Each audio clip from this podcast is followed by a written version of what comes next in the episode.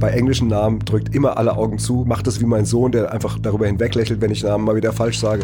Mein Englisch ist not the yellow of the egg, wie man so schön sagt. Genau, das, das ziemlich sagt man genau, so. das sagt man Sehr so. witzig. Und ja, ich weiß, total. Meine Damen und Herren, Handy nach seinem ja, Comedian. ja, ich hasse dich. So, ähm, gut und äh, Du bist keine Waffe bei der neuen Staffel LOL, sag ich dir Nein. ganz ehrlich. Mein Vater, unsere Lieblingsfilme und ich. Der Kabel 1 Kultfilm Podcast. Mit Max und Henny Nachtsheim. ich war draußen, bevor die Kameras angingen. Genau. Hallo und herzlich willkommen zu einer neuen Ausgabe von, Und mein Vater, unsere Lieblingsfilme und ich. Und ich bin ich, Max Nikolaus Maria von Nachtsheim. Und der Vater in diesem Titel, das ist mein, der König, äh, nicht schon wieder, nicht schon wieder. Papa, äh, Einfach Papa der Henny Papa. Nachtsheim. Der, Ja. Der Baba, aber Der ihr könnt ihn auch alle Vater nennen. Also wir haben uns Alle. geeinigt, dass ihr alle Auch wildfremde Leute auf der einfach, Straße. einfach mal hingehen und sagen, hallo Papa. Und dann freut er sich wahnsinnig. Super, so Rentner, so 70-jährige Ja. oder 80-jährige Rentner, die Hi, hab ihren- Papa. Hi Papa, ich habe Ihren Podcast gehört, hi Papa. Ja, die haben bestimmt unseren Podcast gehört. Ja. Schön, dass wir heute wieder da sind. Heute mit einem sehr großen, plakativen Thema, was wirklich unter die besten, besten, besten Filme aller Ja, Zeiten fällt. das kann man jetzt schon sagen. Denn wir reden heute über Forrest Gump. Ein fantastischer Film. Freue ich mich sehr drüber. Ansonsten hoffe ich aber, bevor wir loslegen, geht's dir gut? Mir geht's sehr gut. Ja, kann Das- ich nicht anders sagen. Das ist toll. Heute ist ein komischer Tag, haben wir gesagt. Ja. So ein bisschen so ein Oktober, November. Das sind die einzigen Monate, die so Tage haben, die sich so komisch, ich weiß nicht, ich würde sagen, seelisch klamm anfühlen. ja, Naja. es könnte jetzt daran liegen, dass es anfing mit so schönem Sonnenschein und dann auf einmal kippte in so ein ganz komisch Ja. eine Tristesse und dann denkt man, wo ist denn der Sonnenschein? Und man reagiert da wahnsinnig empfindlich. genau. Und dann muss man noch dazu sagen, ganz kurz für die Leute, die das ja außerhalb hören, weiter weg vom Rhein-Main-Gebiet, dass heute hier ein Düsenjet über die Region Rottgau, Kreis Offenbach geflogen ist, der die Schallmauer durchbrochen hat. Das hat einen Schlag getan, dass man was wirklich den hat, kompletten wär- Kreis Offenbach in helle Panik versetzt. Alter, Ich hatte so einen kurzen, also ich ganz, man muss sich wirklich vorstellen, es ist ein Knall draußen passiert, der über den ganzen Luftraum gezimmert ist und keiner wusste ja, was das ist. Das hat sich erst so 10, 15 Minuten später aufgeklärt. Und alle haben gedacht, dadurch, dass es auch so nah klang, für jeden klang es nah, egal ob in Offenbach, Neu-Isenburg, hier bei Papa äh, oder bei uns im Rottgau im Laden, alle sind gleichzeitig auf die Straße haben rausgeguckt, was da ist. ich auch. Und das war verrückt. So. Ja. Und dann erst später habe ich dann durch jemanden, der von der Feuerwehr ist, der bei uns arbeitet, äh, der Alex, schönen Gruß, hat dann gesagt, so, äh, ich habe gerade die Meldung bekommen, es war ein Jet, der die Schallmauer. Ja. Absurd. Absurd. Absurd, Habe ich noch nie in meinem Leben gehört. Und ich muss euch sagen, ich glaube, ich weiß nicht, ob wir je spektakulärer eine Folge eröffnet haben. als Nee. heute. Also hier sind ja fast Also, alle gestorben krass. im Umkreis. genau. So, wir kommen zu Forrest Gump. Das Ja. heißt, stopp, wir kommen erstmal zur Zusammenfassung von Forrest Gump, weil nämlich Max, für alle, die es nicht mitbekommen haben, letzte Woche eine desaströse Niederlage beim Quiz erleben hat müssen. Mhm. Und ähm, deswegen darf ich mir jetzt aussuchen, wie er den Film zusammenfasst. Ich habe die ganze Woche über nichts anderes nachgedacht. Ja, Und ja, Max, klar. Mhm. ich möchte gerne, dass du den Film jetzt aus der Sicht eines siebenjährigen, naiven Jungen zusammenfasst. Ich erspare dir jetzt Sätze wie sei einfach du selbst. Ähm, das Mhm. kann sich ja jeder denken. Also aus der Sicht eines siebenjährigen Jungen fasst Max jetzt Forrest Gump zusammen. Dann bitte. Alles klar. Dann, warte, ich muss mich kurz in, Mich kurz die Stimmung von einem Siebenjährigen. Hall, hall, hallo Onkel. Hallo Onkel. Hi Onkel. War ich mal nicht so ein dummes Kind oder so ein. Hi Onkel. Okay. Ha hallo Onkel Henny. Äh, Ich bin der Max. Max Natz. Und hi. Und ich wollte mal erzählen, wie das so ist bei For For Forrest Gump. Das ist ein echt langer Film. Also ich habe den gesehen, der ist echt lang, der Film. Aber der war echt irgendwie auch gut. Und irgendwie ging der auch viel schneller rum, als ich gedacht habe, dass der rumgeht. Naja, auf jeden Fall ist am Anfang der Forrest Gump groß und erzählt einer Frau, die das gar nicht hören will, so ein bisschen von sich. Und dann auf einmal ist der klein. Und da merkt man, dass der Forrest ein bisschen besonderer Junge ist, weil die hellste Kerze ist er nicht auf der Torte. Und dann hat er auch so Schienen beim Laufen. Und dann ist er ganz doll verliebt in Jenny. Aber Jenny ha hat irgendwie einen schlimmen Vater. Genau. O- obwohl Forrest gar keine Freunde hat, freundet sich die Jenny mit dem an. Und dann erleben die zusammen so Sachen. Unter anderem kann der dann auf einmal richtig gut laufen, obwohl der davor ja, ja nicht so gut laufen konnte mit seinen Schienen. Und dann lernen wir, dass das irgendwie immer wieder so ganz komische Sachen erlebt. Zum Beispiel ist der Forrest dann später, geht er dann in den Krieg oder der spielt Football. Und er macht ganz viel Dinge und erlebt ganz viele Dinge, die gar nicht, die man gar nicht glaubt, dass der Forrest die, die erleben kann. Weil, weil der ja eigentlich ein bisschen doof ist. Aber irgendwie ist er gar nicht so doof, sondern der, der macht so ganz viel Sachen, Onkel Henny, wo, wo, man so, wo man sich denkt, so, das kann der doch gar nicht. Und der trifft auch so den Präsidenten und der spielt so Tischtennis. Und immer ist, ist der verliebt in die Jenny. Aber die Jenny, die will den nicht so richtig. Und am Ende, da will die Jenny den doch. Aber dann ist die Jenny tot. Naja, das ist Forrest Gump. Na, das war doch wirklich sehr schön, mein Junge. Sehr schön. Hast du gut gemacht. Ja, hier war man ganz kurz äh, Zeuge von Demütigung Ja. durch den eigenen Vater. Sprach der kleine Loser. Gut, ähm, war doch super. Können wir dann einfach weitermachen und nicht mehr drüber sprechen? Na gut, dann wollen wir mal nicht so sein.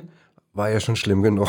Ja. Max, wann hast du den das letzte Mal gesehen? Im Kino 94. 94. Ich habe den 94 im Kino gesehen mit Mama. Ich weiß noch, ausverkauft. Jügesheim Kino. Du hast du 10. Und es war der Film, wo ich einfach nur Rotz und Wasser geheult habe. das heißt, der hat dich mit, als Zehnjährigen schon, Der das hat mich mit zehn emotional Jahren schon so gepackt. aus Wow. den Latschen gekickt.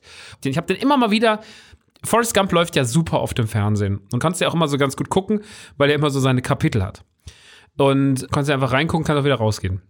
Und ich habe den immer wieder gesehen, so schemenhaft, immer mal da, mal da, mal da.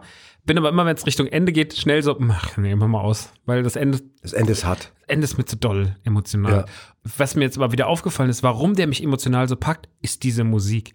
Du, du, du, du, du. Also das, Das halt ich Hauptthema. nicht. Das Hauptthema, Das dieses traurige. das ist unfassbar. Das, das, das halte ich nicht aus. Ja. Das triggert in mir irgendwas. Ja.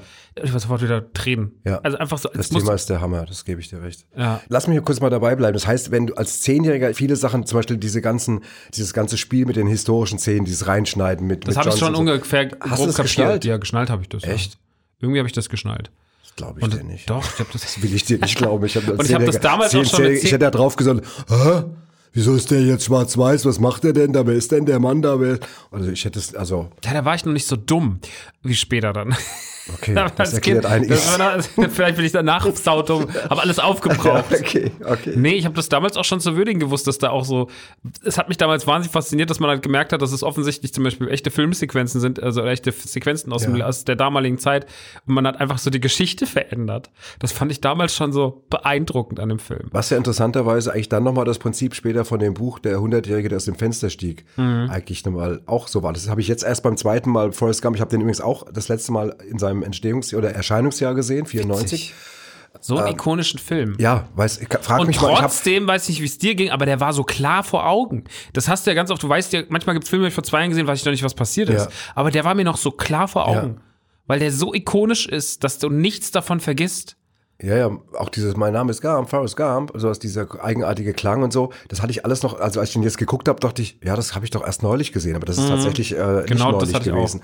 Und das zeigt natürlich, was der für eine Kraft hat, der Film, dass der so lange äh, im, in Erinnerung bleibt. Aber es ist so einer von den Filmen, ich hatte jetzt ein schlechtes Gewissen. Ich hatte jetzt auf einmal, als ich ihn geguckt habe, sage ich, oh, nachts, den hättest du echt mal irgendwie auch schon vor zehn Jahren nochmal wieder gucken können oder genau so. das gleiche habe ich mir auch gedacht. Also- der, der macht ja auch so viel Spaß. Und weißt du, was ich noch gedacht habe? Ich bedauere es, dass der Film schon so alt ist. Ich würde mir wünschen, dass so ein Film morgen kommt. Also, dass ich den noch vor mir habe. Weißt du, was ich meine? Das ist so, hat ein bisschen was, äh, diese Jungfräulichkeit, mit der man dann so einen Film auch beim ersten Mal sieht oder jetzt auch nach der langen Zeit fast wieder, wieder so ein bisschen so.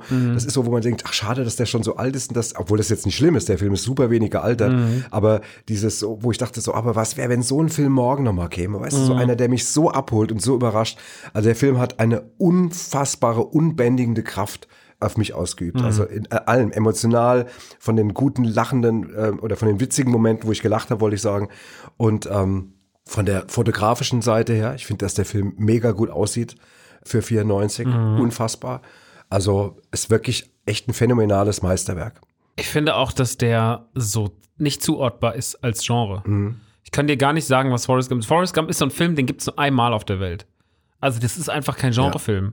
Man sagt zwar, es ist eine Tragiekomödie, aber das finde ich schon fast zu wenig, weil da so viele Begriffe reinfallen.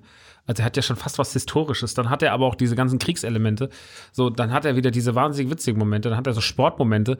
Dann hat er so diese unfassbare Tragödien da drin. So diese ganze Geschichte rund um ihn und Jenny. Das ist halt alles so doll.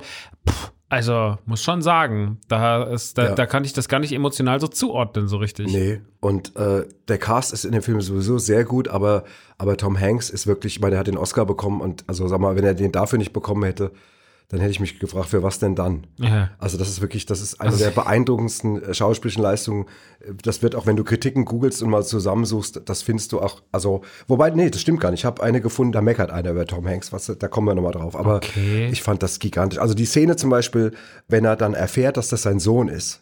Und dieser Gesichtsausdruck, dieses Spiel, äh, er weiß ja von sich selbst, dass er nur 75 IQ hat. Und er spielt ja auch diesen Typ, der immer so manchmal auch eben schlicht ist von der Gedankenwelt her, aber gleichzeitig so unfassbar herzerwärmend und so und, und nimmt einen ja auch so ein, so empathisch und alles. Und das spielt er wirklich, also der Gesichtsausdruck von Tom Hanks ist nicht mit Gold zu bezahlen in dem Film. Ich finde, dass er das unfassbar gut macht. Und das Irre ist, dass ich überhaupt nicht drüber nachdenke, dass ich mittlerweile ganz viele Tom Hanks Filme gesehen habe, wo der mittlerweile natürlich viel älter geworden ist, auch ein bisschen kräftiger geworden ist, einen dickeren Kopf hat und so, sondern ich sehe den da und nehme den eins zu eins und es ist überhaupt nicht so, wo ich sage, ach guck mal, der junge Tom Hanks, das habe ich überhaupt nicht in dem Film. Das ist ganz krass. Man denkt die ganze Zeit irgendwie, ja, es ist Forrest Gump. Man denkt gar nicht, ach, Genau. Tom Hanks in einer Rolle. Das hast du halt, das hast Ja. du voll selten. Also, es ist eine ganz, ganz krasse Geschichte. Ja, das ist ja mal echt, wenn, wenn die großen Stars es schaffen, dass wir komplett vergessen, wer Dass sie sie der- große Stars dass sie sind. große Stars sind, sondern sie einfach uns mit ihrem Schauspiel an die Hand nehmen und wir sagen, boah, ich habe das echt jetzt vergessen, dass, Mhm. das, dass er den spielt und sowas. Das ist natürlich immer die größte Leistung. Gerade bei Leuten, die man viel sieht. Tom Hanks hat man wirklich sau viel gesehen. Aber Forrest Gump ist wirklich so auch, also das ist wirklich ein, ein durch und durch ein Meisterwerk. Und der hat mir so viel Spaß gemacht, den mal wieder zu ja, schauen. also das war, ähm, wie gesagt, ich habe echt ein schlechtes Gewissen. Ich habe irgendwie gesagt, boah, das hättest du echt mal, den hättest du dir schon mal vor 10, 20 Jahren immer, immer wieder mal reinziehen dürfen. Ja. Mhm. Naja. Gibt es irgendwie, ich meine, das ist in dem Film wirklich schwierig. Ähm, Lieblingsszenen, gibt es irgendwas, was dir besonders also das ganze Treffen mit Lieutenant Dan, das finde ich schon sehr, sehr gut. Ähm, Ja, ich mag also diese ganze Lieutenant Dan Story.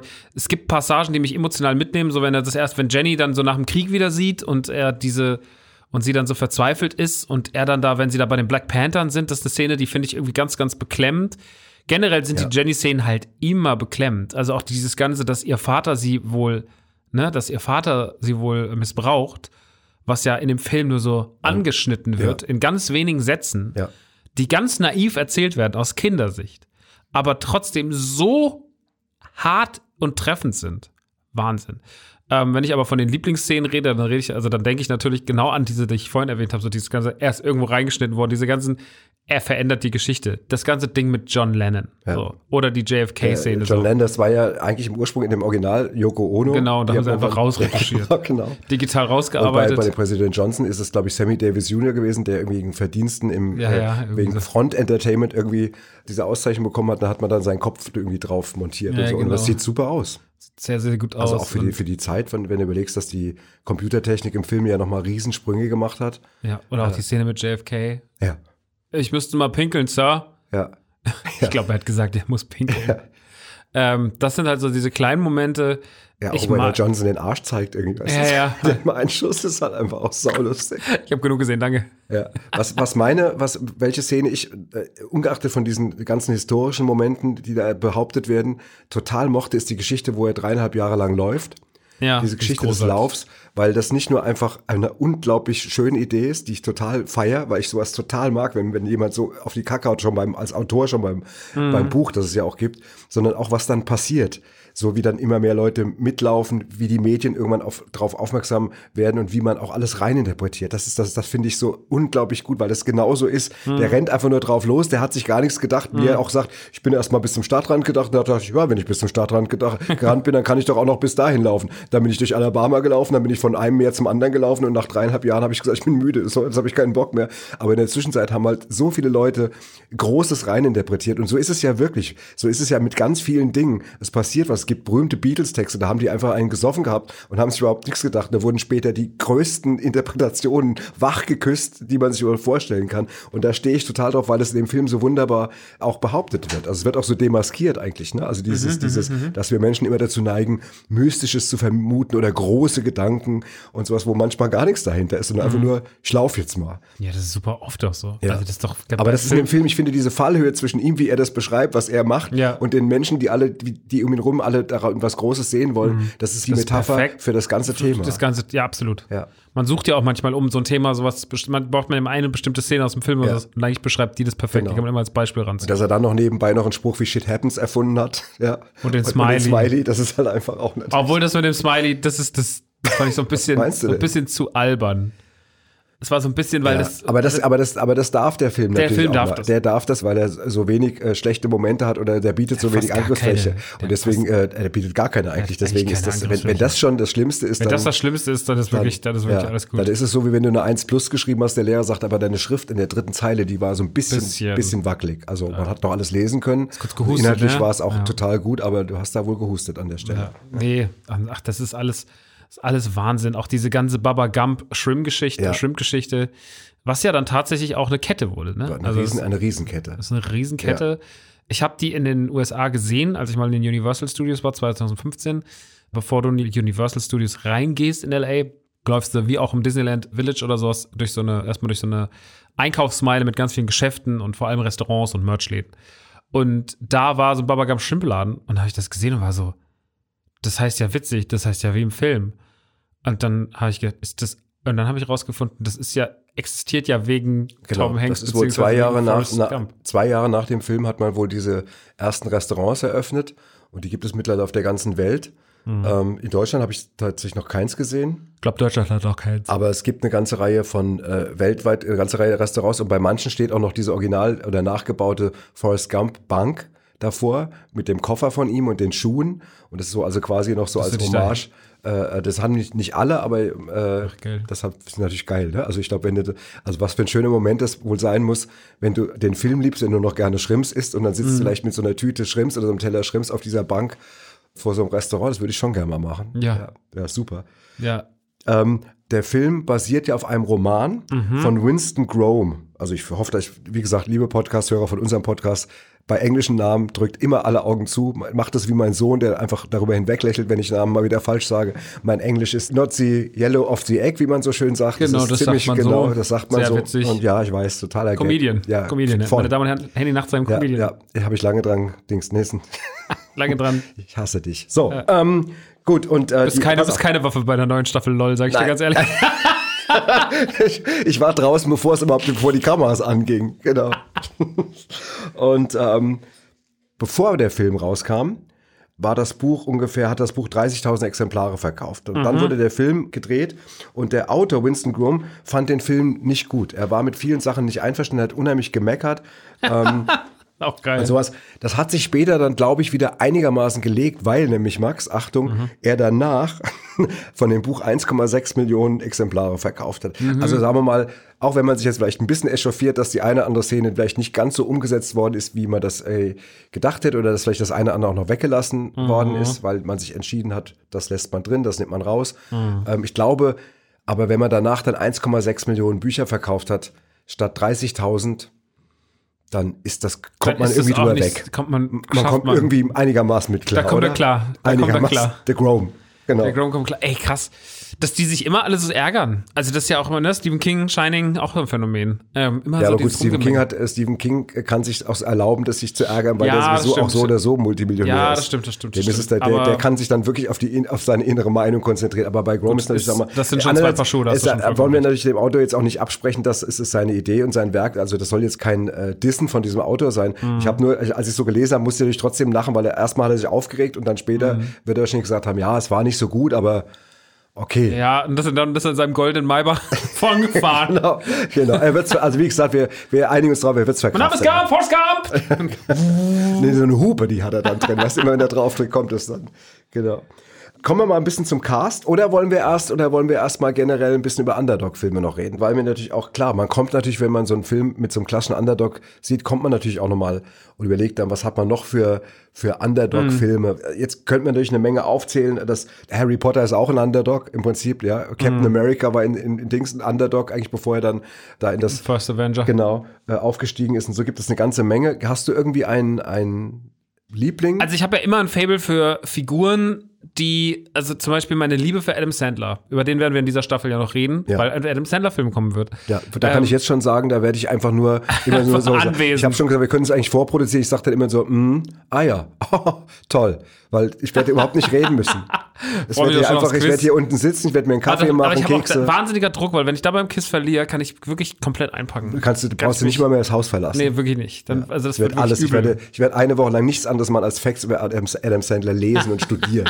Ich werde mir, ich werde mir, ich werde mir so Kopfhörer besorgen, wo ich mit auch noch jemand so- verbunden bin, der mir dann hilft. Er selber. Sofort Er selber. Er selber, genau. Ja, er, und er lernt auch extra Deutsch für dich, weil du kein Englisch kannst. Ja, genau. Hallo Henny, ich bringe dir das bei. Ja. ja. Und dann kommt er in die Tür rein und umarmt mich. Ähm, nee, deswegen, also ich bin deswegen, glaube ich, auch immer so ein Fan gewesen von so Figuren, die so ein bisschen Underdog-mäßig sind. Was ich ja letztens schon im Podcast gesagt hatte mit Steven Gätchen, ich bin natürlich ein riesiger Napoleon Dynamite-Fan. Ja. Das ist einer meiner wichtigsten oder vielleicht sogar der wichtigste Film neben so Sachen wie Star Wars.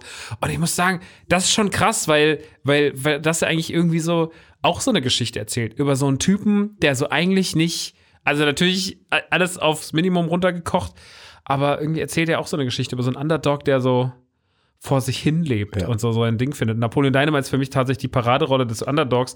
Aber ähm, welchen Underdog ich auch äh, in einem großen äh, Welterfolg sehr mochte, war der Junge bei Slumdog Millionär. den habe ich nicht den, gesehen. Den musst du wirklich noch irgendwann mal gucken, Max. Vielleicht kommen wir sogar in den Genuss durch Zufall, dass wir den mal hier besprechen, weil es ist ein so, Hm. ein so anrührender, großer Film. Also es ist wirklich auch ein Meisterwerk. Und Hm. der Junge ist ein indischer Junge, der bei Wer wird Millionär in der indischen Version abräumt. Ja, die Geschichte und da. Genau, und dann, aber dafür ja wahnsinnige Oscars und- Schwierigkeiten kriegt, genau.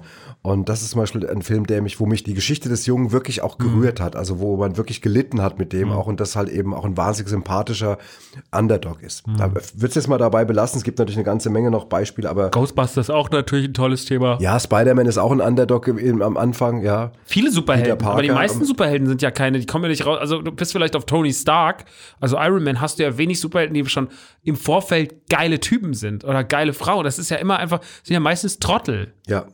So, und das ist da schon. Ähm, Ja, nicht entweder Trottel oder zumindest, sagen wir mal, ein bisschen schwächer. schwächer oder auch irgendwie eingeschränkt, irgendwas. Ja, genau. Ja. Naja. Aber, aber kommen wir zurück zu Forrest Gump. Da ist Forrest Gump halt auch der Prototyp des, des sympathischen, äh, uns einnehmenden Underdogs. Das muss man Mhm. echt sagen. Also er bewirkt ja ständig was, aber er ist sich dessen ja nie bewusst. Genau. Er weiß ja nie, dass er eigentlich gerade sau viel Gutes tut. Ja. Also ich mag ja auch seine Naivität im Guten, wenn er zum Beispiel, wenn es um diese Rassismusdebatte geht, wenn sie sagen, dass die Schwarze äh, jetzt an die Uni lassen und diese ganzen Trottel da protestieren und dann irgendwie da ähm, böse Sachen rufen und sowas und dann halt wirklich da Stress machen vor dieser Uni.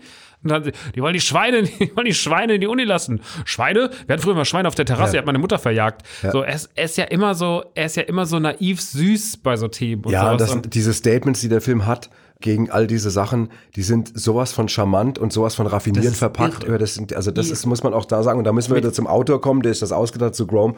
Da hat er wirklich auch ein Meisterwerk geschaffen, was die Philosophie dieses, die, Mhm. und diese Vorgehensweise angeht. Absolut, aber die dann natürlich auch perfekt umgesetzt wurde vom Schreiberling, der das ganze Drehbuch Ja. adaptiert hat und natürlich auch von Tom Hanks selber, weil auf dem Weg von der Idee zur Umsetzung kann so viel schiefgehen und das alles sau gut. Und dadurch, dass du Themen wie Krieg, wie Missbrauch, wie Rassismus und so weiter und so fort, Sexismus, alles ist da ja, steckt da ja irgendwie drin. Es ist ja trotzdem so, dass es auch durchgreift. Also zum Beispiel, wenn die Szene, wenn, wenn äh, Jenny und äh, er bei den Black Panthern sind und sie diesen Freund hat da, äh, Ja. der, der, der, der angebliche Hippie ist, aber der dann irgendwie aufs Maul schlägt. Ähm, Wie er dazwischen geht und den, äh, ja, genau. Da, also das haben wir sowieso, spätestens wenn es an sein, in sein privates Umfeld geht, äh, funktioniert er noch mal viel mehr. Äh, das ist ja auch später, wenn er dann erfährt, dass er einen Sohn hat, was ich übrigens die Szene, die hat mich, also ehrlich, da habe ich das, also da mit den Tränen kämpfen ist noch fast zu wenig gesagt. Also der Moment, wo er da steht und sie sagt, er heißt auch Forrest und er sagt, er heißt Forrest auch und so ganz naiv sagt sie, ja, wie sein Vater. Und du siehst am Gesicht, das schnallt er noch nicht ganz irgendwie. Und, und dann sagt sie, du, du bist sein Vater und, und dann dieser, wie er das spielt, also das ist wieder dieser, was wir vorhin schon hatten, wenn du komplett vergisst, wer da gerade vor der Kamera steht, sondern du siehst nur noch diese Figur Forrest Gump, der jetzt gerade erfährt, dass er einen kleinen Sohn hat. Und das ist einfach so rührend. Und dann kümmert er sich ja um den, auch nachdem Jenny dann eben am Ende auch dann stirbt und wie er den dann zum Bus bringt und was weiß ich. Da siehst du, da entwickelt er nochmal eine andere Kraft. Unabhängig von Intellekt oder von geistigen Fähigkeiten, da ist er nochmal viel mehr da und da ist er auch viel aktiver als bei den anderen Sachen, wie du richtig sagst, wo er eher so kommentiert und wir das dann über den Weg verpackt bekommen. Ja, das ist super. Wollen wir über den Cast ein bisschen reden? Oder? Gerne. Ja. Also, äh, wir sind gerade, waren gerade bei Jenny und die wurde gespielt von Robin Wright. Und die dreht auch schon seit 84 kontinuierlich Filme, hat äh, unter anderem an der Seite von Kevin Costner Message in a Bottle gedreht, Unbreakable mit Bruce Willis, ein Kultfilm, kann man sagen. Hast du den mal gesehen? Mhm. ja, klar. Schräger Film irgendwie. Der ist ja auch einer von diesen M. Night Shyamalan-Filmen. Genau. Und ähm, ja, den Genau. fand ich damit, das war einer von den ersten und damit auch einer von den besten. Genau, dann hat sie unter anderem gedreht Das Versprechen mit Sean Penn, mit dem sie auch 13 Jahre verheiratet war. Ach, guck. Bevor sie sich dann im dritten Anlauf haben scheiden lassen. Sie haben zweimal die Scheidung eingereicht und immer wieder zurückgezogen. Und beim dritten Mal haben sie dann gesagt, so, alle, Mhm. Jetzt aber. alle guten Dinge sind drei. Jetzt machen wir mal wirklich Feierabend. Und dann hat sie, haben sie sich scheiden lassen. Mhm. Und dann natürlich die Paraderolle. Und das muss ich echt sagen, das habe ich, als ich sie jetzt gesehen habe, nicht gleich gerafft, dass sie die First Lady in House of Cards gespielt hat. Mhm. Frau Über- von Frank Underwood. ja, genau. Die in der letzten Staffel, nachdem man dann eben Kevin Spacey eben dann äh, aus bekannten Gründen nicht mehr hat mitspielen lassen, Ja. das dann alleine ähm, den Laden rockt oder sagen wir mal or- organisiert. Und ähm, das ist schon echt eine wahnsinnig gute Schauspielerin. Und ich habe die erstmal nicht auf den ersten Blick äh, gleich zuordnen können. Ich habe das mit House of Cards, das ist so ein anderer Typus, was natürlich auch ihre Qualität als Schauspielerin zeigt, auch den, natürlich mit den anderen Haaren und den kurzen Haaren, den helleren Haaren und so.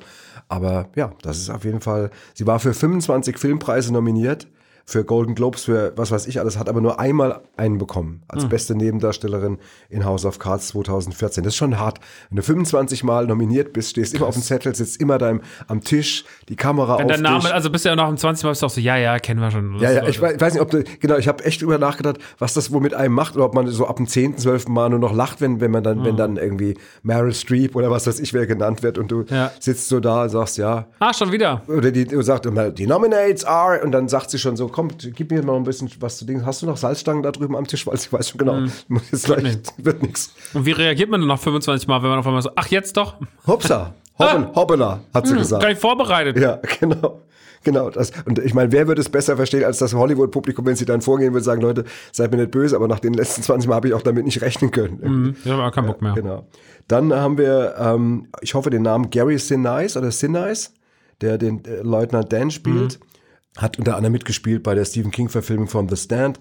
Und witzigerweise äh, hat er auch bei einem Film mitgespielt, wo der im Forrest Gump sagt, der erklärt ihm Forrest Gump irgendwann, dass er, wenn er, wenn er rauskommt, dass er den Schrimpsladen aufmachen will oder diese Schrimpskette gründen will. Und dann sagt er, bevor du ein erfolgreicher Schrimpshändler wird, äh, werde ich Astronaut. Und nach Forrest Gump hat dann Gary Sinise bei Apollo 13 mitgespielt. Das finde ich ganz süß irgendwie.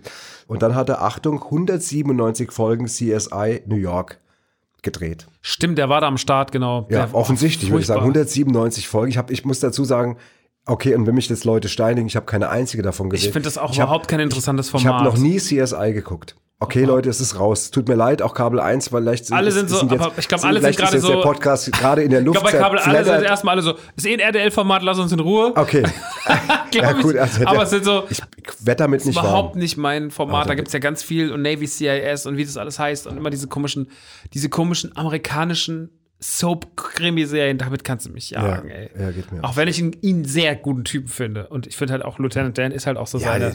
mega, mega Rolle. Mega. das ist so geil, wenn er das erste Mal da nachts irgendwas im Bett sieht und sowas. Sagt, du hast mich zum Krüppel gemacht. Ich hab dir gesagt, du sollst mich liegen lassen.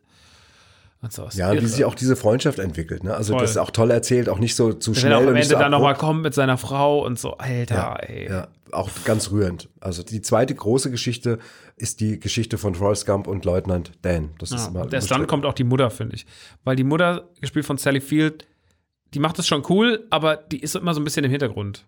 Auch Ja, wenn ich, und ich habe die auch dadurch, dass als Kind immer das ja nochmal anders war, ich habe die in dem Film als wahnsinnig, als wahnsinnig freizügig in Erinnerung gehabt, wegen dieser Anfangssequenz mit dem Lehrer, wo sie sagt, sie hat alles, äh, wo Forrest ihn auch so geil Ja. Ah, ah, ah. genau, das mit dem Lehrer. So, also für die, die ihn nicht gesehen haben, sie vögelt mit dem Lehrer, damit Forrest Forrest Gump auf da die genau, auf die Sch- Schule kommt. Ja. Ja, genau. Wobei es das Interessante, wo wir gerade über Sally Field reden, Sally Field spielt die Mutter von Tom Hanks, also dem erwachsenen Tom Hanks, auch, ist aber im wahren Leben nur zehn Jahre älter als er. Was man im Film wirklich überhaupt nicht schnallt. Also das ist irgendwie so gut krass. gemacht. Äh, Sie ist zehn Jahre gerade mal älter als er. Ja, sie hat ja auch in den Zeitraum ungefähr, auch Mrs. Doubtfire war sie ja dabei, mit, Genau. Robin, mit Robin Williams. Genau. Und äh, ja. Er hat bei Punchline mitgespielt, hat bei Magnolien aus Stahl, Amazing Spider-Man, Lincoln, großer Film. Mhm. Also die hat schon Dings. Aber es ist, wie du es richtig sagst, sie ist ja auch gar nicht so mega präsent. Es ist ja eigentlich eher eine Nebenrolle, also eine wirkliche Nebenrolle, die, die immer mal Mhm. Aber auftaucht. sie wirkt immer so riesig, weil halt immer meine Mama hat gesagt, weißt du, so Ja, klar. Sein, sein, äh, dadurch, dass er so viel von ihr erzählt, man sieht sie gar nicht so viel, aber ich hatte im Kopf gedacht, dass sie viel wichtiger und viel präsenter ist, aber sie ist ja eigentlich eher immer sehr im Hintergrund und sein emotionaler Angelpunkt ist ja viel mehr Jenny als seine Mutter. Ja. Seine Mutter ist zwar so sein Leitkompass, ne? also die, die, die, sie führt sich schon sehr Ja. an, aber schon irgendwie anders. Naja, also ich hätte gerne mal so einen Dreh. Also so, ich hätte gerne mal eine Rolle so, dass man spielt eine wichtige Figur, Mhm. aber man hat nur fünf Drehtage. Also, kriegt einen Mörderkohle und steht dann hinten, werden alle aufgelistet, Tom Hanks, Sinais, was weiß ich, und dann kommt Ant Sally Field. Das macht man ja gerne dann immer so. Das heißt ja nicht, dass der Ant so und so, der Name da kommt, dass die ganz viel gedreht haben, sondern manchmal sind die auch nur zweimal durchs Bild gelaufen. Aber es ist halt natürlich auch das, was man sich verdient hat über die, die, Jahre. Ja, ja. Also Den, den Namen halt, ne? Und das ist schon geil. Ich wollte noch ganz kurz sagen zu Gary Sinise. Wie gesagt, ich hoffe, dass ich ihn richtig ausspreche.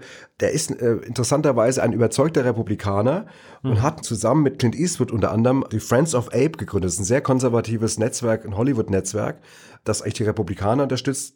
Ich weiß, dass auch viele Leute Clint Eastwood deswegen schon angefeindet haben und ihn auch sehr in die rechte Ecke gestellt haben. Aber sie haben das alle aufgelöst, als Trump kam. Also das war ihnen dann zu viel, zu viel, zu weit rechts, zu viel komisch. Und dann haben sie das Netzwerk aufgegeben, weil sie ihnen auch einmal die, die Feierlichkeiten der Republikaner, die Selbstinszenierung zu groß geworden sind, wenn ich das richtig verstanden habe. Und dann haben sie dann irgendwann auch unter anderem wegen Trumps Kandidatur äh, ihr Bündnis aufgelöst. Fand ich ganz interessant, weil weil das wusste ich gar nicht. Dann kommen wir jetzt zum, oh Gott, jetzt der Name. Mykelti Williamson, der spielt Baba. Ich sage jetzt mal einfach, der heißt Mykelti Williamson. Ja, weiß wahrscheinlich ja eh von unseren Leuten auch keiner besser, außer jemand kennt den Ich, könnt- persönlich. ich habe den Namen jetzt auch hier gerade vor mir auf dem Zettel und ich weiß ehrlich gesagt nicht, wie man es Ja. anders spricht. Mike Kelsey, Mick Kelsey. im äh, 57 geboren, ist ein sehr guter Jahrgang. Super Jahrgang.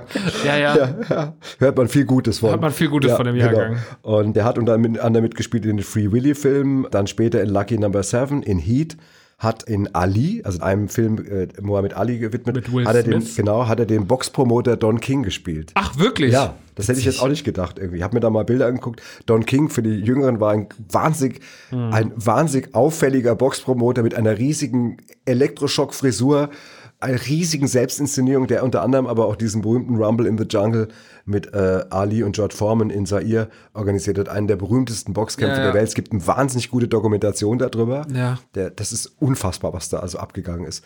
Und den hat er dann gespielt. Den Don King hat Mikelty Williamson gespielt. Ja. Dann haben wir noch, ach, äh, dann habe ich eine Frage an dich, Max. Am Ende bringt doch Forrest Gump den kleinen Forrest zum Bus.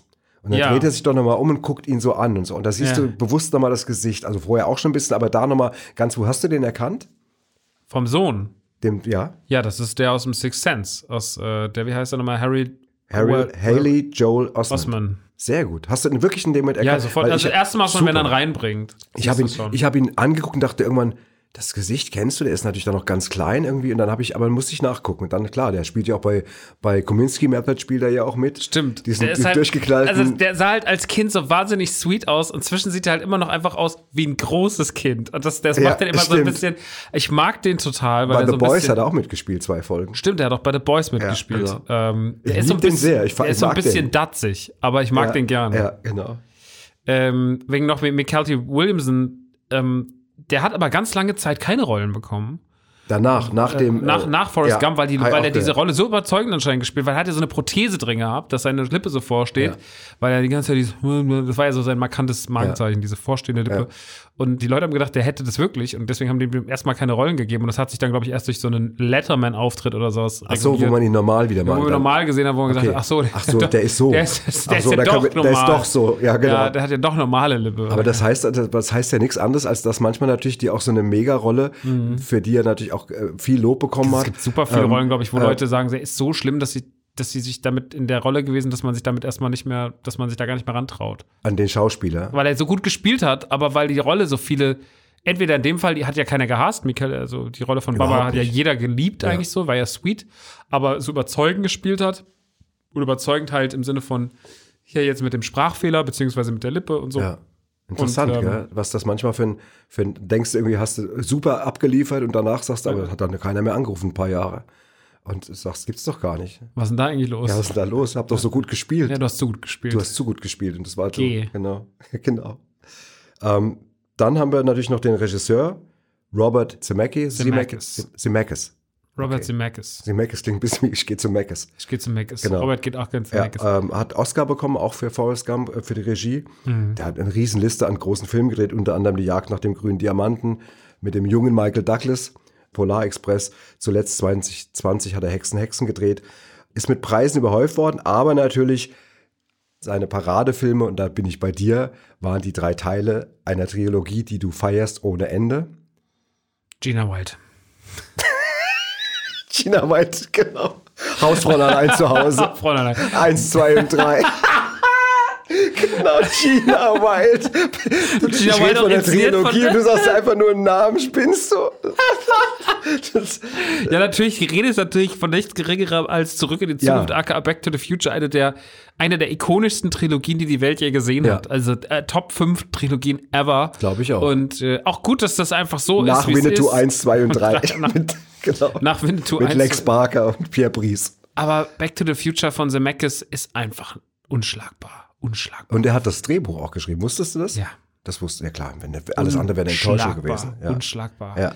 Genau. Ähm, also ich hatte das gar nicht auf dem Schirm. Ich habe Zemeckis immer so ein bisschen, weil auch da ist so das Problem, manchmal haften an Leuten wie Zemeckis haftet so sehr der Name Back to the Future, dass ich so übersehen habe, was der, als man mir gesagt hat, der hat auch Forrest Gump gemacht, war ich pff, Jetzt stell mal Was? vor, jetzt guck doch mal, du sitzt so später als 90er, guckst aus dem Fenster und dann sagt irgendwie, kommt so ein, nochmal so ein örtlicher Reporter vorbei und sagt, was haben sie denn alles so gemacht? Oder das Enkel, der Enkelsohn sagt, Ja, ja. Papa, Opa, was hast du denn eigentlich so gedreht? Und dann sagt er, ja, die, damals war so ein Film, die Jagd nach dem grünen Diamanten, der war schon ziemlich erfolgreich. Dann habe ich irgendwann Forrest Gump gedreht und dann noch die Zurück in die Zukunft 1, 2, 3 habe ich auch geschrieben, das Buch geschrieben. Dort. Na, komm, was wollen wir mit Spiel? Hummer Lego.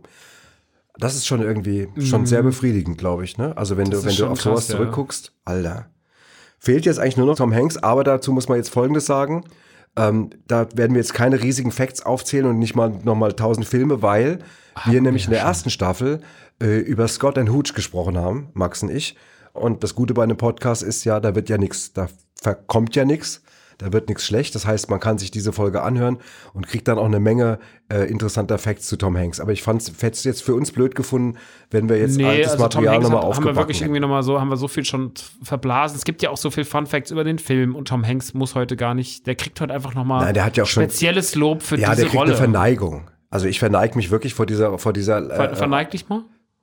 Gut, ja, toll gemacht. ja. Ähm, sehr schön. Solange wir hier keine. Kameras laufen haben, verneige ich mich, wie ich will. Ja.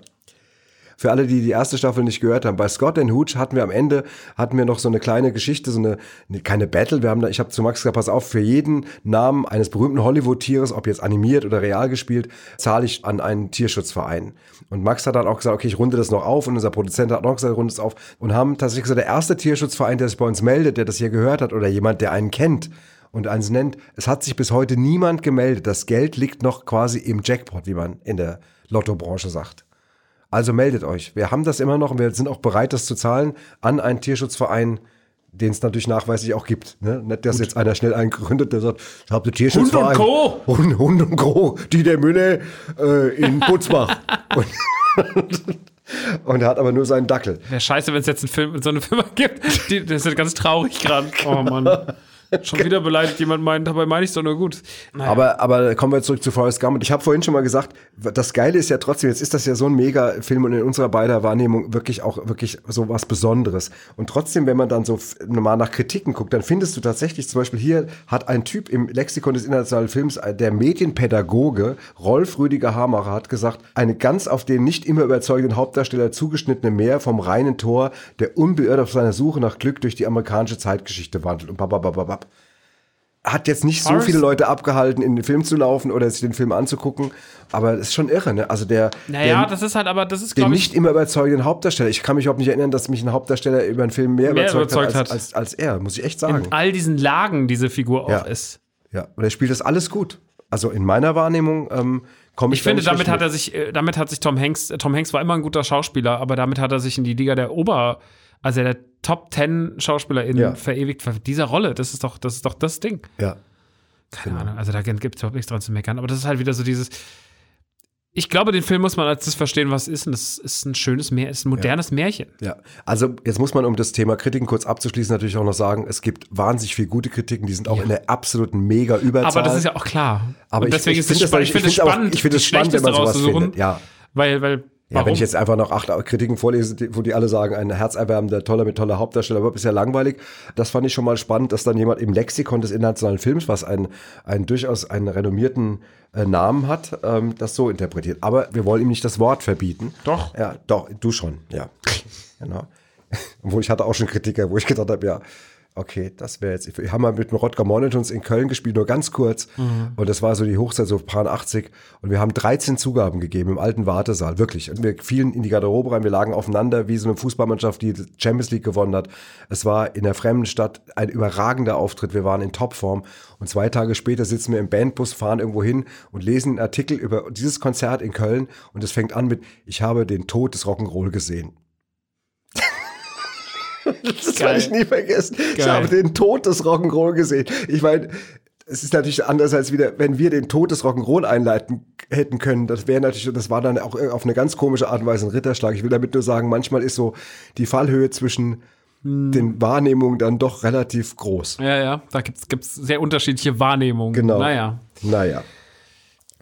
Lass uns ein bisschen mal so über das Drumrum reden von dem Film. Mhm. Das mag ich eigentlich mal ganz gern. Hast du irgendwie was, was du, was du, Na, ich fand so ein bisschen, es gab mal ein Interview mit Ross. Äh, Ross ist der Eric Ross, äh, der den, der Das Drehbuch das geschrieben Drehbuch hat. Mhm. geschrieben hat, das adaptierte und auch ganz viel äh, gewonnen hat, der im Übrigen eine Fortsetzung gesessen hat und das Drehbuch verschickt hat am 10. September 2001 und am 11. September 2001 war etwas anderes. ich erinnere mich. Äh, man erinnert sich vielleicht dunkel und äh, das hat tatsächlich dann einfach dieses Drehbuch aus allen, aus allen Ecken und Enden weggeschwemmt, so weil keiner hatte mehr Kopf dafür, das zu lesen und das ist einfach untergegangen und weil es wahrscheinlich dann einfach nicht mehr, weil dann auch so ein bisschen Forrest Gump bearbeitet ja die Geschichte und das hat Ja. die Geschichte, das hat sich über hat sich Film gestellt. neu geschrieben. Aber am Ende des Tages vielleicht auch überhaupt nicht schlimm, dass dieser Film so als, als alleine für sich steht. Vielleicht, also ich will jetzt nicht sagen, vielleicht sollte das so sein, weil das ist zu, sch- war zu humorig, merke ich beim Ja, Sagen, das aber so, stimmt. dass es dieser Film keine Fortsetzung bekommt, war schon richtig so.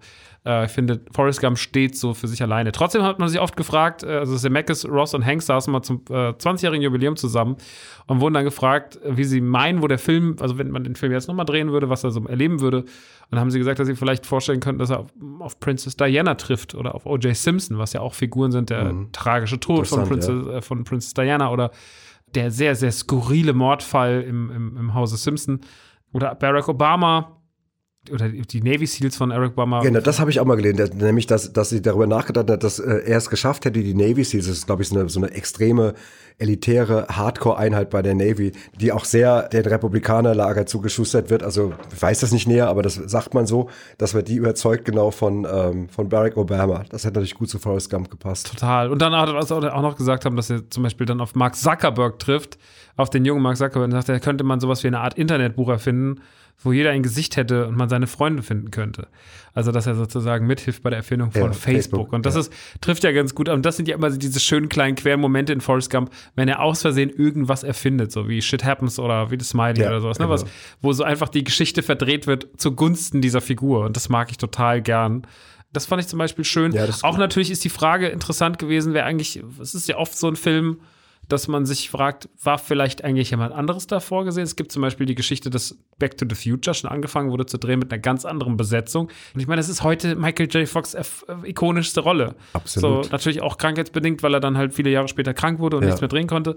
Aber in der großen Historie von Michael J. Fox, wo er aktiver Schauspieler war, ist trotzdem, ist, ist das ikonischste, was er je gemacht hat, halt das.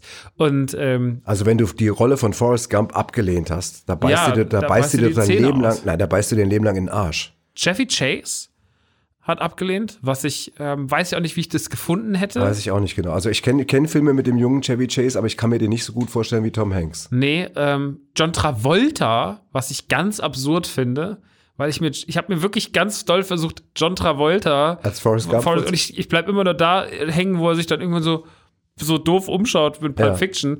Und die spannendste Auswahl da tatsächlich ist Bill Murray. Bin ja ein riesen Bill Murray. Ich auch. Was natürlich an Ghostbusters und Co. liegt und täglich grüßt das Murmeltier und die Geister durch Rief. Und Bill Murray, den kann ich mir noch am ehesten am ehesten. Von den dreien gebe ich dir recht, wäre am ehesten Weil er so ein bisschen, kommen. er hat ja auch immer mal gerne so Dummköpfe gespielt, äh, aber natürlich wesentlich klamaukiger als jetzt Forrest Gump. Aber der hätte das, glaube ich, ganz gut hinbekommen. Und das hätte ich tatsächlich schon ganz gern gesehen. Aber Er hätte auch die Ambivalenz dieser Figur hinbekommen. Er hätte auch transportieren können, dieses auf der einen Seite unbedarfte IQ 75, auf der anderen Seite eben auch in bestimmten Situationen. weil er in seinem Leben Rollen gespielt hat, die Mhm. alle irgendwie dahin kommen, von Lost in Translation über Ghostbusters, Genau. dieses Selbstüberzeugte und dann dieses Quere und sowas. Bill Murray ist großartig. Bill Ja, Murray sehe ich da aus dieser Liste noch am ehesten. Naja, am Ende ist es dann Tom Hanks geworden, der dann trotzdem wahrscheinlich fast, es ist dann einfach die perfekte Besetzung, es sollte dann so sein. Und äh, John Travolta ärgert sich bis heute wohl noch, dass es einfach, äh, dass er das nicht bekommen hat. Aber, Aber ich muss ich- auch sagen, der ist auch der, der am wenigsten passt. Also ich bin jetzt auch, wenn ich das im Nachhinein denke ich mir, da hat das Filmschicksal oder der Filmgott mit uns gut gemeint, dass er dann doch sich für Tom Hanks entschieden hat oder dem das quasi zugeschustert hat. Falls es das gibt, es gibt ja auch einen Fußballgott, das weiß ich. Deswegen gibt es wahrscheinlich auch einen Kinofilmgott. Gibt ja eh für alles Götter. ja, das stimmt. Ja. Dann habe ich noch gefunden, es gibt auch diese Hippie-Sequenz ne, mit, den, mit den vielen Hippies. Und da haben sie halt überlegt, wie sie das machen, weil zu der Zeit, als sie es gedreht haben, die ganz große Hippie-Geschichte schon so ein bisschen rum war. Und dann hat man gesagt, ja, okay, man muss jetzt wahrscheinlich dann ganz viele Leute eben dann Komparsen ausstatten mit den Klamotten und die Frisuren machen. Und dann kam man auf eine sehr kluge Idee, das finde ich ziemlich cool. Dann hat man einfach gesagt, nee, wir machen das anders. Wir drehen diese Szene mit den Hippies auf dem Maryland Renaissance Festival, wo lauter Hippies hinkommen, richtige Hippies. Und hat dann natürlich diese, diese Ku- Kulisse mit diesen wahnsinnig viel echt aussehenden Hippies gehabt, die halt eben das da noch so leben. Ja. Ach, wirklich. Also die Szene da am Fluss, Mhm. Genau. äh, da, da habe ich im Übrigen auch einen Fact, wenn wir gerade bei der sind. Man fragt sich ja, was er da sagt, wenn das Mikrofon ausgestöpselt ist. Ja. Und äh, es gibt tatsächlich, Tom Hanks hat das anscheinend irgendwann mal verraten, er sagt, manchmal, wenn Leute nach Vietnam gehen, kommen sie ohne Beine nach Hause zu ihren Mamas. Manchmal kehren sie überhaupt nicht nach Hause zurück. Das ist eine schlimme Sache. Das ist alles, was ich dazu zu sagen habe. Das sind die ikonischen Worte von Die Forrest ikonischen Gump, Worte, die keiner je keiner, gehört hat. keiner je gehört hat. Das heißt, hat Tom Hanks das einfach, während er da stand und weitergeredet hat, Ja, während hat die er das einfach raus- so hat er es einfach gesagt, so ja. gesagt irgendwie, weil das so nach dem Motto, das hätte dann Forrest Gump auch über laut, wenn es laut gewesen wäre, gesagt. Aber das mit den Hippies finde ich krass, weil ich frage mich dann, wie Warum? machst du das dann rechtlich? Ich meine, gut, ich bin immer, ich bin immer in diesem Gibst Smartphone. du jedem mal eine schöne Tüte und dann hältst du den Vertrag hin, sagst, guck mal, Alter, zieh mal ganz kräftig. Oh, wie klischeebehaftet ist es denn eigentlich? Aber wahrscheinlich war es genauso. Ne, du hast halt damals nicht so ein Problem gehabt mit Smartphones, ne? Also das heute halt, heute musst du ja über alles ein Embargo verhängen, weil ansonsten einer immer die Kamera draufhält und sagt, habe ich gedacht, ich darf das filmen. ich habe gedacht, ich darf filmen. ja, beruhig dich mal, Alter. Ähm, Oh Mann, ja, es tut mir leid. ja, alles gut. Ja, ist schon okay. Ja, Forrest, Forrest Gump. For Forrest Gump ist ja viel gelaufen, Tom Hanks ist ja wahnsinnig viel gelaufen und da hatten sie einen großen Vorteil, weil Tom Hanks ist jetzt tatsächlich nicht im wahren Leben nicht jemand gewesen, der das unbedingt hätte immer machen wollen, aber er hat einen Bruder äh, namens Jim, der ist etwas jünger, der sieht ihm scheiß ähnlich und der ist ein total ambitionierter Läufer und der hat diese ganzen äh, äh, Sachen gelaufen, äh, wenn er so richtig viel gelaufen ist. Da muss Vor allem kannst du auch immer später, kannst du auch immer mehr verhängen, weil immer der Bart immer dichter Ja. wird.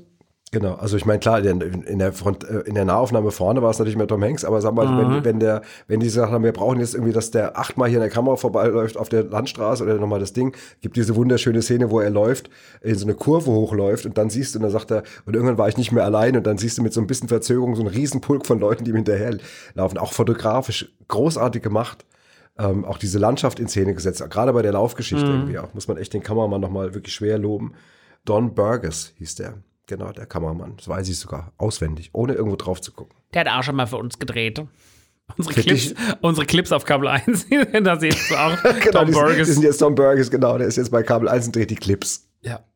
Ja. Und das könnt ihr in unserem Podcast hören. Naja. Ganz kurz, ähm, in dem Zusammenhang mit den Laufszenen gibt es ja irgendwann ähm, so ein Zitat, dass Forrest Gump gesagt hat, ich setze nur einen Fuß vor den anderen, wenn ich müde bin, schlafe ich, wenn ich hungrig werde, esse ich, wenn ich auf die Toilette muss, gehe ich.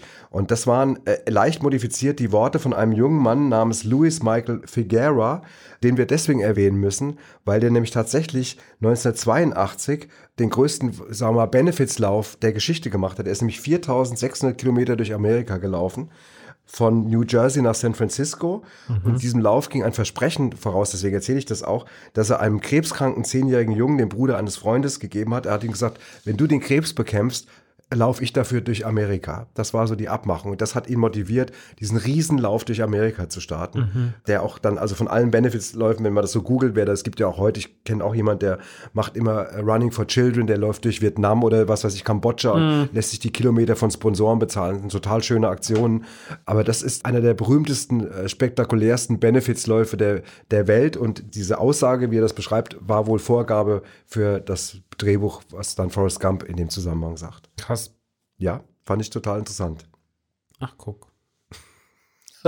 Jetzt ich, erzähle hier gerade was ganz Schwergewichtiges und dann so, ach guck. Es ist manchmal, ich weiß manchmal nicht, was das ist dann so emotional und dann soll man auch irgendwas Schlaues dazu sagen, dann sagt man einfach, einfach, ach guck. Ja. Äh, das ist meine, meine, meine. Macht nichts, macht nichts. Ich verkrafte das ja auch. Das macht nichts. Ähm, ich komme noch mal ich ganz kurz auf den Erfolg, weil, weil er ja auch in einem Jahr anlief oder in einer Zeit anlief mit irgendwie, da lief dann auch noch Jurassic Park so halb im Kino und Red, äh, hier, Ja. äh, Shawshank Redemption, beziehungsweise im Deutschen die Verurteilten oder auch Pulp Fiction und äh, trotzdem hat sich äh, Forrest Gump an die Spitze des Kinos gekämpft und war dann auch einfach mal 42 Wochen in den Kinocharts, was ich einfach nur Wahnsinn finde. Hat 677 Millionen Dollar eingespielt und war damit der viertbeste Film aller Zeiten. Und das finde ich einfach nur eine wahnsinnige Mhm. So, und Statistik. jetzt kommt's aber. Jetzt kommt das Interessante. Und trotzdem konnte er am Ende für Paramount keinen Gewinn einspielen.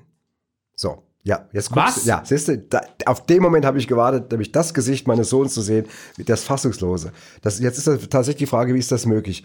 Paramount musste 61,6 Millionen äh, Dings für die Vertriebsgebühren an Theaterbesitz zahlen, 73,5 Millionen US-Dollar für Werbung und die Kopien des Films irgendwie. Dazu kam das eigentliche Budget noch von, von knapp 55 Millionen Dollar und so weiter und so weiter. Dann hatten ja Tom Hanks und Zemeckis hatten ja, als sie merkten, dass der Film finanziell äh, Schwierigkeiten bekommt, haben sie auf ihre auf Festgagen verzichtet und haben sich Prozente reinschreiben lassen. Das hat ihnen zusammen über 60 Millionen Dollar eingebracht. Der Großteil äh, 40 Millionen bei Tom Hanks, 20 Millionen Zemeckis. Und so hat sich das summiert, so dass am Ende dieser Film als der erfolgreichste Misserfolg der Geschichte eingegangen ist für Paramount. Also Ich Paramount hat tatsächlich. Paramount hat tatsächlich mit diesem Film in dem Jahr des Erscheins trotz dieser wahnsinnigen Zahlen und dieser 42 Wochen nichts verdient. Das hat sich später ein bisschen dann wieder ausgeglichen, weil nämlich als der Film 1995 auf Video rauskam, hat er sich nochmal millionenfach verkauft und da haben sie dann wohl wieder ein bisschen Okay. abgefedert. Aber das ist doch, das ist doch Ich habe kurz, hochinteressant. kurz gedacht, du erzählst, erklärst, erzählst mir gerade was von Nerdy Dirty Gang. Ich habe gerade. genau, was jetzt?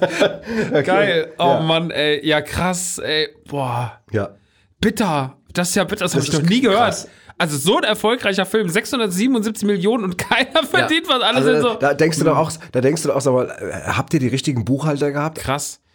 Hätte ich nicht gedacht. Ich hätte gedacht, alle haben sich an Forrest Gump dumm und dämlich verdient, Ja. aber Paramount anscheinend Nee, nicht. Paramount nicht, haben ein paar Leute nicht so Ja. richtig ihre, ihre, ihren Job so richtig super gemacht. Dann, ähm, was auch noch ganz interessant ist, bei dieser Schulfahrt, wo er das erste Mal mit dem Schulbus fährt und dann so, wo er sich nirgendwo hinsetzen darf, wo alle sagen, hier ist besetzt und so, die sind alle so fies. Diese Kinder, die da spielen, das sind alles Kinder von Filmbeteiligten gewesen. Also unter anderem der Sohn von Zemecki spielt mit, Alexander, und das Mädchen, das Forrest meidet, also das, wo er sich auch nicht hinsetzt, das ist eigentlich Tom Hanks Tochter Elisabeth gewesen. Ja, die konnte quasi ihren Vater als Bub mal eine aus auswischen. Ja. Mhm.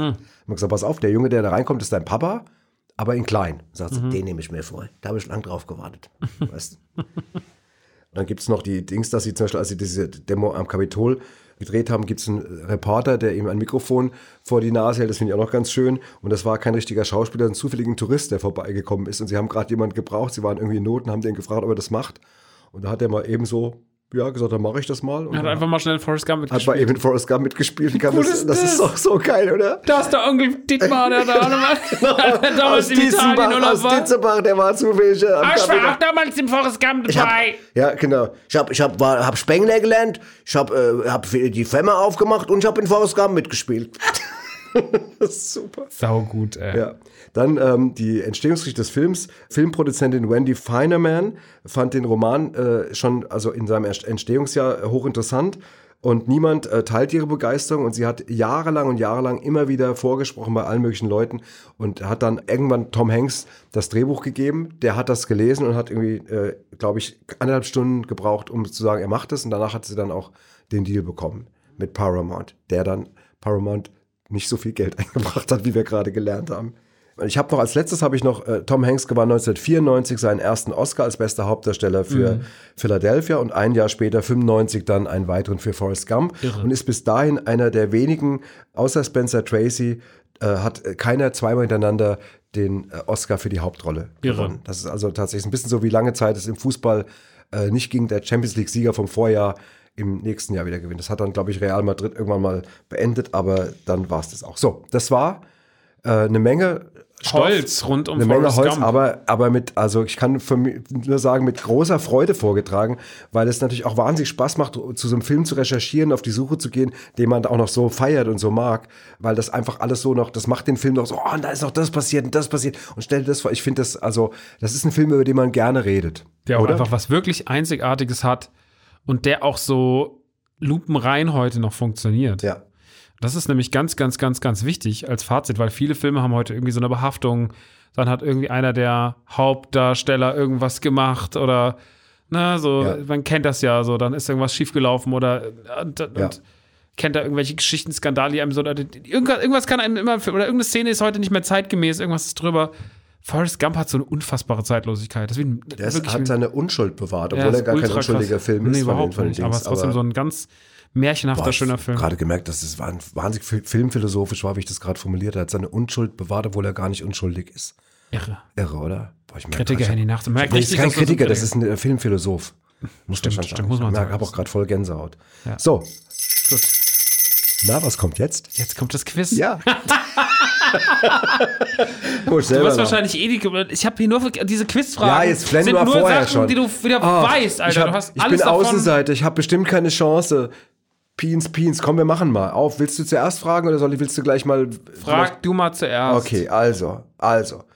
Regisseur Robert Zemeckis arbeitet aktuell schon wieder mit Tom Hanks zusammen. Für welchen Film? Ich sag die Hälfte dir auch, ja, Ja. bevor du hier in Tränen ausbrichst. Es handelt sich um die Adaption eines Kinderbuchklassikers. Tom Hanks in einem Kinderbuchklassiker. Ja. Hm. Und Zemeckis inszeniert's. Sie. Ist es ein Kinderbuch, wo man weiß, dass ich's kenne? Hundertprozentig. Auch wenn es grammatikalisch ganz schlecht ausgedrückt war gerade. Ein Kinderbuch weißt, wo ich kenne, ist, also mal, ist eine, Maul, ist eine ey. Sechs. Das kann ich Sechs nicht in glauben. Oh, ja, weißt Mann. du, sag mir bitte, sag mir den, den, den, den Kinderbuch, Kinderbuch. ja, ich könnte dir noch einen Tipp geben, aber den gebe ich dir nicht. Ich hab Nee, gib gerade- mir den anderen Tipp jetzt. Nein, es gibt keinen anderen Tipp. Ich hätte, ich, hätte, nein, ich hätte dir noch einen privaten Tipp geben können, mache ich aber nicht. Weil, Warum? nein, weil du, weil du ein Arsch bist, weil du das gerade überhaupt nicht verdient, weil du es gar nicht verdient hast, deswegen. bin ich unhöflich, ich bin einfach nur direkt. Das ist auch eine geile Formulierung. Ich bin nicht unhöflich, ich bin nur direkt. Deswegen habe ich ihm auch direkt auf die Nase gehauen. Keine so. Ahnung, was ich, was, was der. Es macht alles keinen Sinn. Ein Kinderbuchklassiker. Ja. Hänsel und Gretel. Falsch. Und die Geste, die ich dir gegeben hätte, wenn du ein lieber Junge gewesen wärst, wäre die hier gewesen. Pinocchio. Ja, ist zu spät. Scheiße! Ja, ja so. Der hasserfüllte Blick. Mann, ey. So, Okay. Regisseur Zemeckis arbeitete bereits dreimal mit Tom Hanks zusammen. Für Forrest Gump, Castaway und. oh. Polar Express. Ja. Oh, ich, Gott sei Dank. Weil du hast es ja vorhin schon gesagt. Ja. Äh, Ich habe ich hab, ich hab nicht gesagt, dass sie zusammen waren. Ich habe gesagt, dass, dass er Polar Express Regie geführt hat. Ich habe von Tom Hanks kein Wort gesagt in dem Zusammenhang. Egal, 1-0. so, Eine Sache habe ich sogar selber. Es ist ja wirklich ja. nur ein Witz. Welche zwei bekannten Gesichter wurden ursprünglich für die Rolle des Bubba gehandelt? Der eine war ein Rapper, der andere Comedian. Das sind die Tipps. Mhm. Der eine war ein Rapper und der andere war ein Comedian. Mhm. Boah, wer war denn Rapper in den Mit-90ern, der so richtig krass war? Muss ich einen richtig sagen? Ja, oder? also ich bin jetzt mal, ich bin ja dein Vater und bin natürlich dir Eddie wohlgesonnen. Murphy und Notorious B.I.G. Tupac Shakur und Dave Chappelle. Ich wollte noch Dave Chappelle sagen. Ja, dann. Ja, okay. Welchen der folgenden ikonischen Zeilen in Forrest Gump wurde von Hanks improvisiert? Mein Name ist Forrest Gump, die Leute nennen mich Forrest Gump. Dumm ist der, der Dummes tut, oder ich bin kein kluger Mann. Nummer Jenny. eins. Ja. Okay, 2-0. 2-0. Damit ist das Quiz schon entschieden, aber ich, wenn du den Ehrenpunkt machen möchtest, gerne. Forrest Gump startet 1994 im Kino. Welcher der folgenden Filme stammt nicht aus dem Superjahr 94? Das kannst du wissen, weil wir heute nämlich die anderen aufgezählt haben.